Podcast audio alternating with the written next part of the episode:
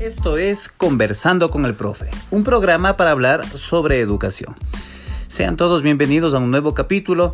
Es un gusto poder estar de nuevo con ustedes. Hola Guido, ¿cómo estás? Hola Diego, ¿qué tal? Buenas tardes. Buenas tardes a todos los escuchas.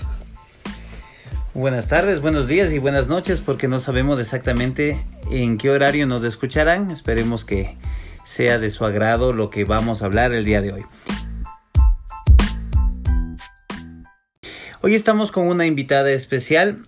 Se trata de la magíster Gabriela Jacome, quien nos va a teorizar un poquito más sobre lo que veníamos hablando. ¿sí? Si ustedes recuerdan, en el capítulo anterior hablamos sobre estilos de aprendizaje, pero no profundizando tanto en una cuestión muy teórica, sino más bien desde un punto de vista más vivencial, ¿ya?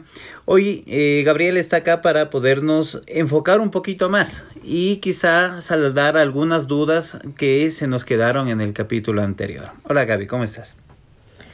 ¿Cómo están? Saludos a todos, eh, gracias por la invitación y pues el día de hoy espero poder aportar con, con dudas, eh, más bien con respuestas de esas dudas que estén planteándose sobre los estilos de aprendizaje. Genial. Bueno, antes de entrar en materia, ¿qué tal Guido? ¿Cómo va esa vida? Bueno, bien, bien, bastante bien. La semana ha sido bastante entretenida. Se han concretado algunos proyectos. Vamos a iniciar unos nuevos. Ha estado bastante entretenida, la verdad. ¿Y ustedes qué tal? En mi caso, sabes que eh, en mi última semana de vacaciones, ya volviendo de nuevo a la cátedra, y ah, Siempre las vacaciones son cortas, pero bueno, esperemos que la situación mejore. Bien, vamos a entrar en materia. Según la teoría de Honey y Mumford, mm, dada o hecha en el año de 1986, que a su vez es basada en la teoría de Kolb, nos dice que existen cuatro estilos de aprendizaje que pueden eh, tener un ser humano, ¿sí? Es decir, no necesariamente los cuatro, a pesar que existe, sino que habrá alguno predominante. Estos estilos son activo, reflexivo, teórico y pragmático. Vamos a hablar hoy específicamente sobre uno de esos estilos, es decir, vamos a hablar sobre el estilo activo. Gaby, ¿qué nos puedes contar sobre este estilo? ¿Qué características debe tener un ser humano que tiene este estilo de aprendizaje? Eh, bueno, cuando una persona se considera, en este caso, estilo activo, tiene principalmente cinco características. Entre ellas están ser animador, improvisador, eh, también puede considerarse descubridor o es una persona arriesgada o espontánea, ¿ya? Ahora, claro, eh, si tal vez una de estas no es tan predominante, tenemos las características secundarias. Entre ellas eh, podemos decir que esta persona pues es una persona que genera muchas ideas, eh, se puede considerar creativo, es muy innovador. Consideramos que esta persona pues en un proyecto es un líder, ¿sí? Eh, puede tomar la batuta, es protagonista. Algunos lo podrían considerar incluso que es una persona algo chocante con sus acciones y también competitivo, y bueno, de alguna manera también si vamos a la parte de proyectos, eh, se basa en que soluciona problemas. Entonces, de esta manera podemos eh, catalogar a una persona pues que es activo que aprende con este estilo. Ya, ahora, eh, eso desde la teoría, ¿no? Y posiblemente lo que mm, en este momento siento yo, sientan las personas que lo han escuchado. Y es como que hay muchas características, pero quizá con un ejemplo sería un poco más fácil de interpretar. Ahora, en ese sentido, Guido, tú después de escuchar estas características, tú podrías primero decirme si es que tú te centrarías en este estilo, es decir, tú crees que podría ser activo y si es que no, si es que sí, también además decirme si es que conoces a alguien que tenga este estilo de aprendizaje. O sea, como aprendizaje como tal, no lo sé, pero algunas características de las que escucho creo que sí las tengo. O sea, creativo, novedoso, botarme a la aventura, sí, muchas veces lo he hecho. O sea, si vamos por ese lado, yo diría que entraría dentro de la categoría de los activos, pero eh, claro, también sería cuestión de de que ustedes como especialistas den su opinión, hagan una evaluación, alguna cosa, ¿no? Yo creo que en la parte de chocante quizá puedas entrar.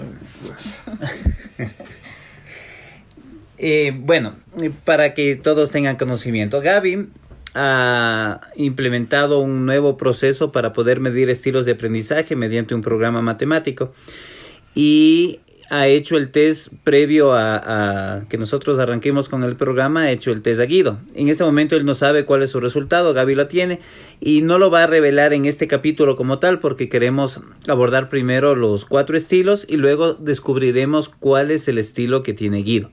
También eh, decirles a todos los que están escuchando que si les interesa saber cuál es su estilo de aprendizaje, vamos a dejar el link en la descripción de, la publicación del podcast y en nuestras páginas y redes sociales para que ustedes si desean conocer su estilo pues simple y llanamente llenen un test y de esa manera nosotros les vamos a enviar cuál es su estilo de aprendizaje.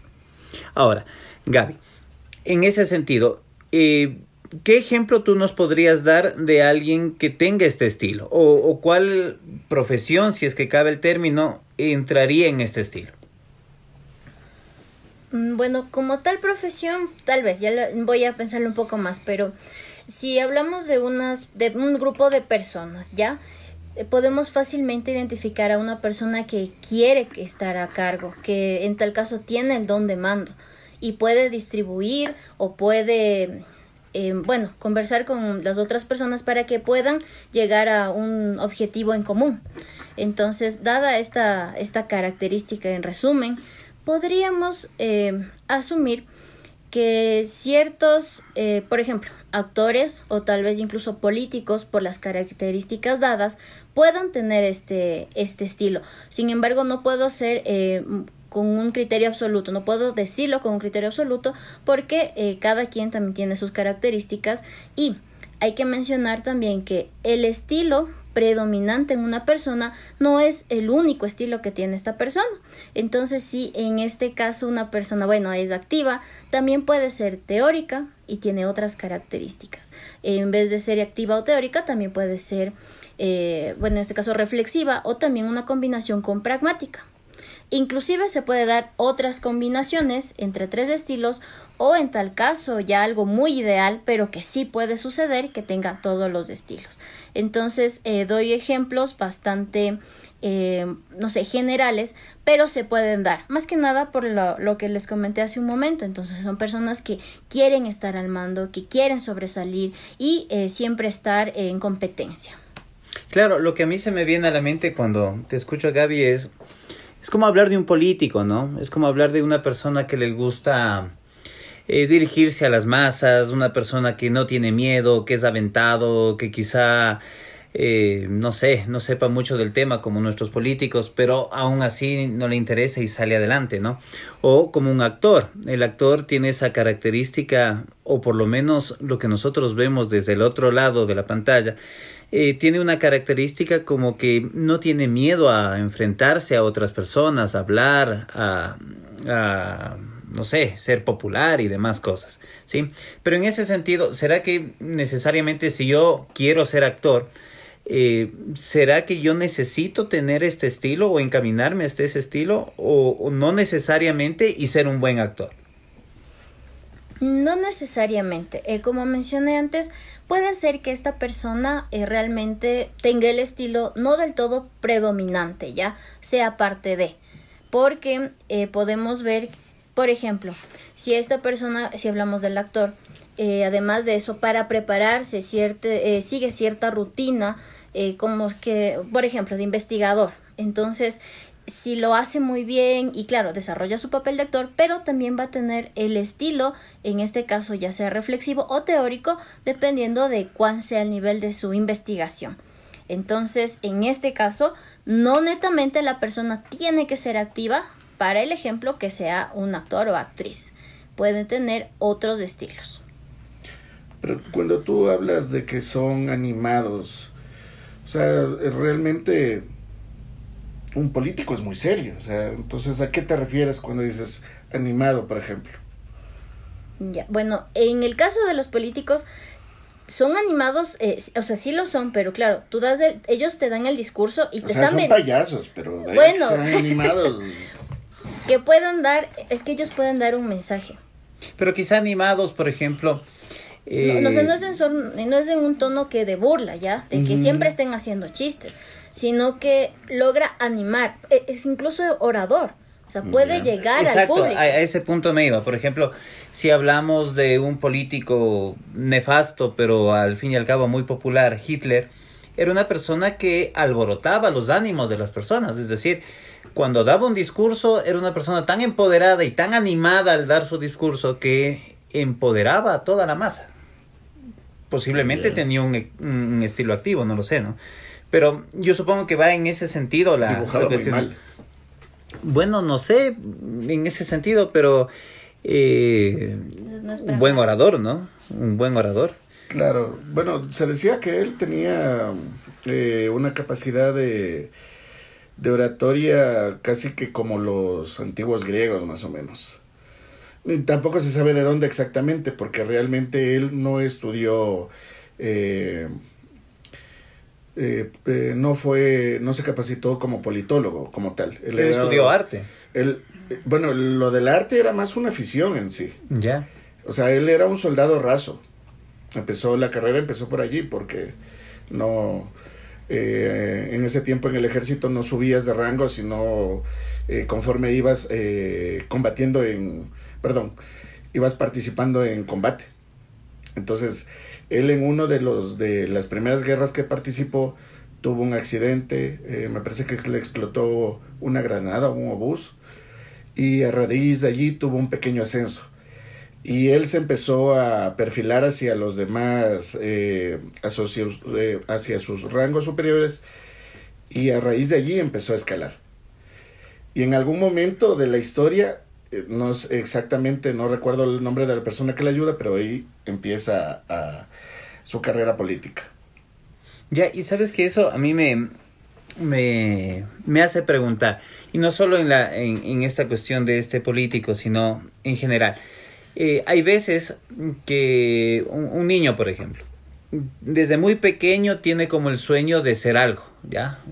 Qué sé yo, desde muy pequeño quiere ser futbolista, por ejemplo, o desde muy pequeño quiere ser actor, o una niña quiere ser modelo, por ejemplo, ¿ya?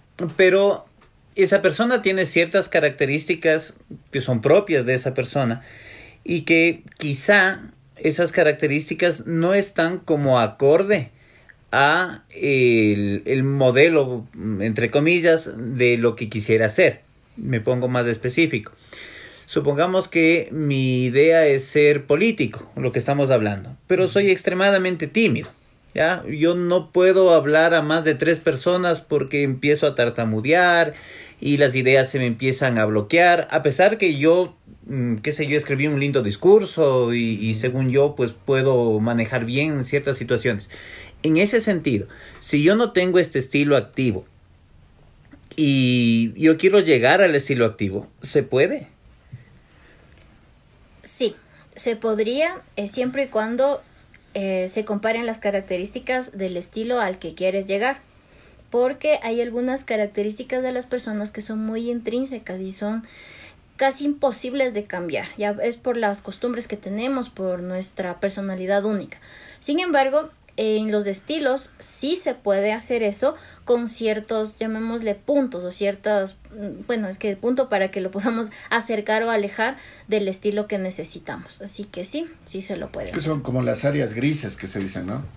Sí, es cuando se interrelacionan los conjuntos y quedan como que se unen dos partes y queda una, una sección que es parte de las dos. La intersección. La intersección. Sí, algo así. Eh, y eh, dado eso, esa, digamos, esta similitud, ¿no? De lo que trato de decir, en efecto, este, esta característica se puede mejorar para que se acerque al estilo o cambiar por otra para que se acerque a otro estilo.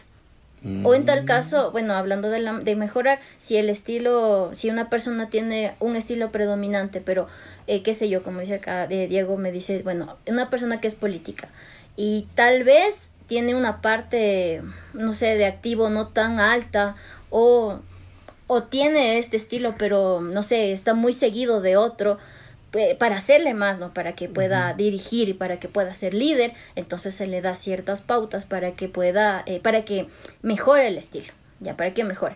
Y si no, pues me dice, no, esta persona no quiere hacer eso, vemos otro estilo al cual se pueda acercar. Y de igual manera las características que le sean útiles a esta persona. ¿Y ustedes que han estudiado? Bueno, ustedes estudiaron en la central, ¿verdad? Sí. ¿Y allí conocieron algún, tuvieron, eh, bueno, tuvieron conocidos de la facultad de, de ciencias políticas? ¿Conocieron a alguien? O sea, en algún momento tuvieron algún acercamiento hacia ellos. Bueno, en el caso de la, de la central como tal, siempre ha existido algunos poderes políticos. Entonces, eh, y también creo yo, como toda institución, tiene derecho a votar por sus líderes, entonces no creo que tampoco sea muy novedoso, pero sí, pues sí, sí se ha tenido eh, ese acercamiento.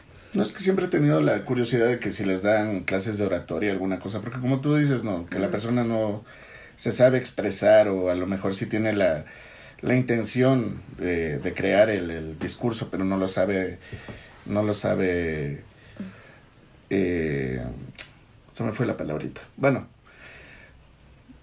mover a las masas. Exactamente. bueno, yo a, lo que ustedes están en este momento hablando, es como que nos educan, mm, por ejemplo, en, en esta corriente del político.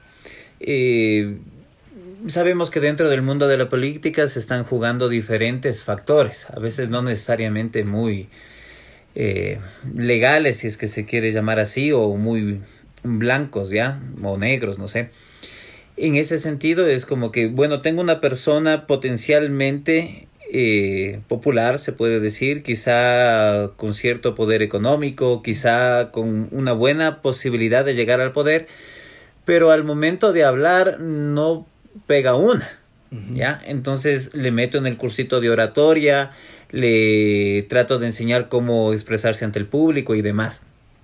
Esto podría ser eh, como ejemplo de mover el estilo, es decir, quizá no es tan activo y yo con estas acciones estoy moviendo el estilo. Precisamente. Es eh, como, eh, bueno, dado las características, ¿qué es lo que quieres mejorar? Entonces, en el caso de una persona que quiere ser líder, pero aún no se considera o no está listo para hacerlo, que tiene incluso el medio que es su forma eh, de investigar ya, por decirlo. Entonces dice, yo tengo este discurso, sé el objetivo al cual quiero llegar, pero no puedo hacerlo ante tantas personas. Entonces sí, es una forma. Y como mencioné antes, puede ser que esta persona le sea fácil incluso solo observando, o sea, asistiendo a ciertos meetings, viendo eh, cómo esta persona, una persona, eh, otra persona nos da su seminario, talleres, entonces ve cómo se expresa y dice, a ver, tengo que hacerlo así, puede ser rápido, eso, eso me refiero con que pueda tener otro estilo pero eh, dicen no, o sea, no, yo no entiendo qué es lo que hace esta persona, así que vamos con el curso que iba a ser, por decirlo, una educación más para esta, para una sola y, con esto va a mejorar y en lo posible se asumiría que con el curso eh, va a tener el, don para poder llegar a las personas. Y eh, respondiendo, por cierto, eh, tu pregunta que, que me dijiste antes, eh, como estudiamos en la carrera de, bueno, en la Facultad de Filosofía, eh, justamente nuestra carrera para ser licenciados, en sí no hay un curso de oratoria, por ejemplo, ya eh, que podría decirte, pero ¿cómo no hay un curso de oratoria si ustedes van a impartir y van a pues desarrollar los conocimientos con los chicos.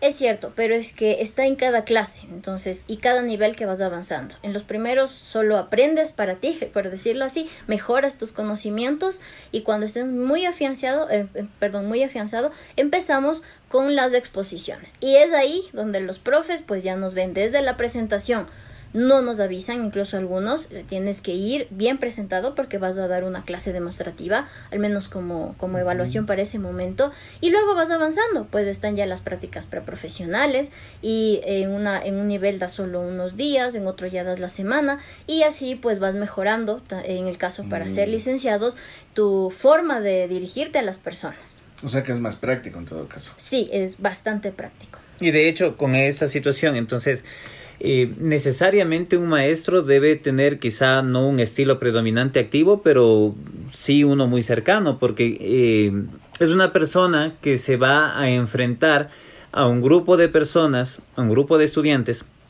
que posiblemente no quieran escucharle, ¿ya? Que es la mayoría de las veces, ¿no? Entonces, tener este hábito de poder conversar con las demás personas, no solo con tus amigos o con tus familiares, sino poderlo hacer a gran escala, a hablar con 20, 30, 50 personas y lograr su atención, pues es, entiendo yo, clave de, de este estilo, ¿sí? De esta manera.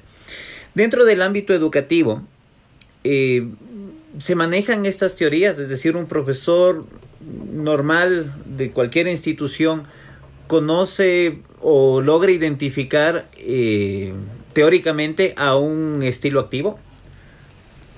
Para que esto suceda, eh, porque realmente con un grupo de estudiantes no se podría tanto asumir, más que nada porque se va a trabajar varios, bueno, el año lectivo, ¿no? Varios días.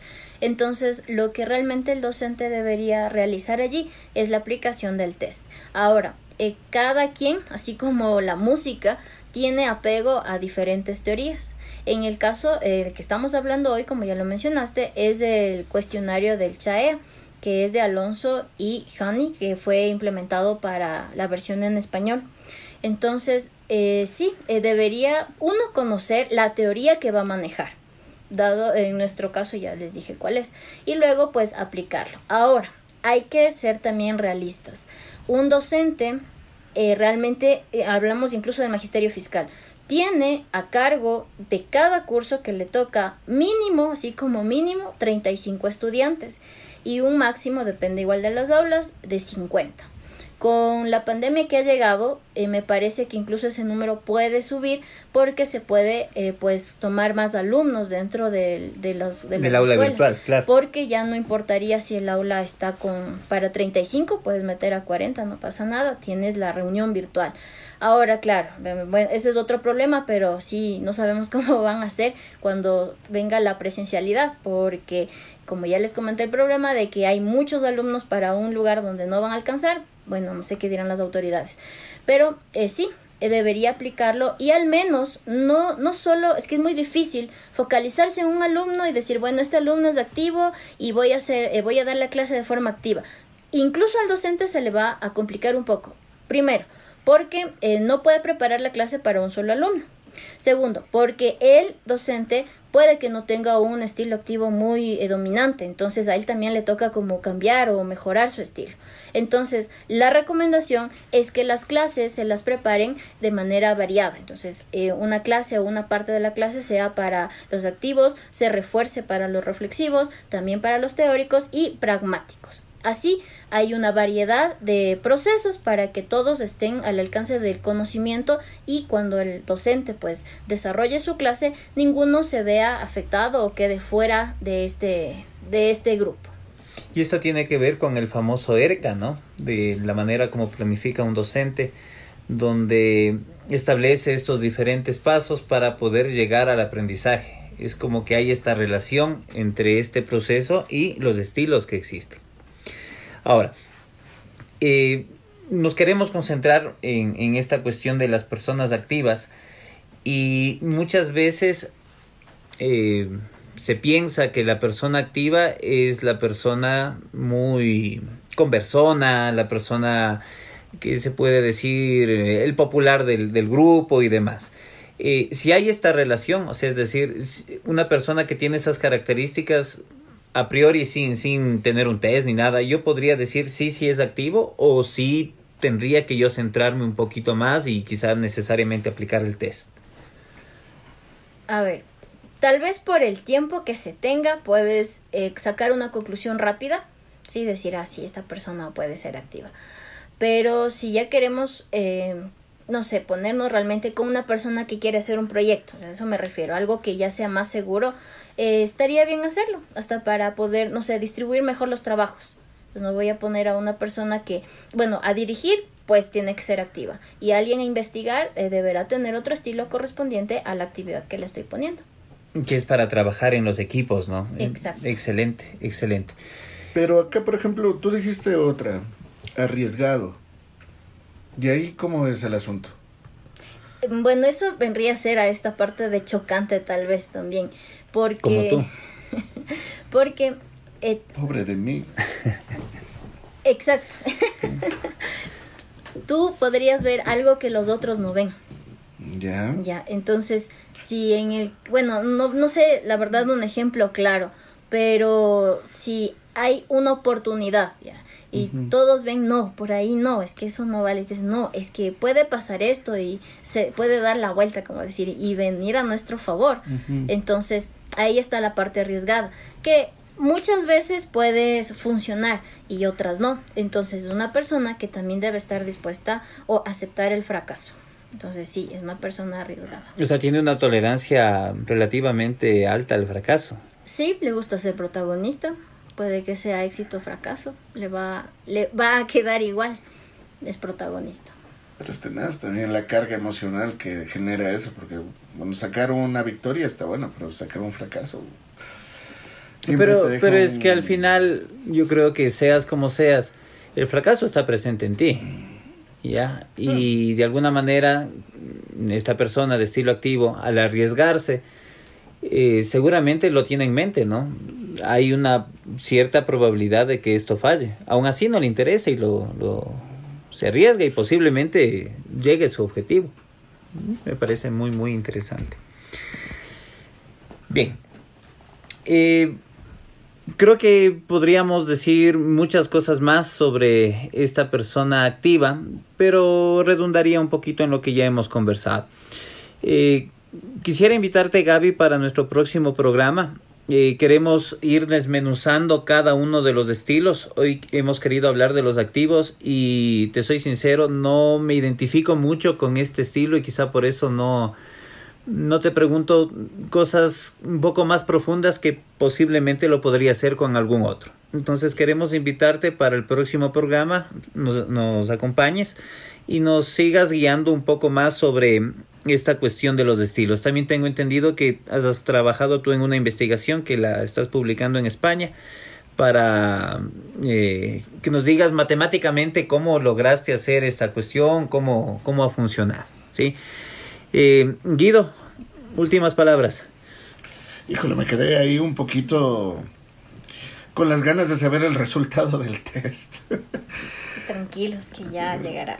Sí, sí, sí, sí. No, pero está muy interesante, la verdad. Está esto de determinar el eh, cómo aprendes y toda esta situación está, está bastante interesante. Me recuerda mucho esa película de, de Divergente, que los estaban encasillados en, en fracciones y toda esa situación. Está, está simpático. Sí, súper interesante. Y, y, bueno, yo conozco sobre estilos, pero Gaby es la experta, entonces qué genial que nos pueda acompañar y nos pueda decir desde su investigación y desde su experiencia como docente cómo lo, lo maneja y, lo, y nos recomienda cómo manejarlo, ¿sí? También decirles a las personas que nos escuchan que quizá en este momento estén no como docentes, sino más bien como estudiantes y no necesariamente de una institución, sino de la vida, que pueden eh, conocer sobre su estilo de aprendizaje para que sea mucho más fácil entenderlo y aplicarlo. ¿sí? Este test que Gaby ha, hecho lo vamos a publicar eh, y va a quedar durante todos los capítulos que hagamos sobre estilos de aprendizaje, que son cuatro, es decir, más o menos un mes van a tener para que ustedes puedan elaborar o llenar las preguntas y Gaby gentilmente nos va a colaborar con su algoritmo para poder determinar su estilo de aprendizaje predominante y también sus estilos que quizás no están en primer lugar, pero en qué porcentaje los tiene. ¿sí? Siempre parte de la solución es conocer cómo pensamos. Eso sería todo. Redes sociales, Guido. Bueno, búscanos en Facebook como Conversando con el Profe. Y eso sería todo. También nos pueden buscar en Instagram, sí, exactamente igual. Estamos en Spotify de la misma manera, en Anchor y en distintas plataformas de podcast que ustedes seguramente nos pueden seguir. Ha sido un gusto estar con ustedes. Que tengan una buena tarde, una buena noche, una buena mañana. Adiós. Hasta luego con todos. Adiós.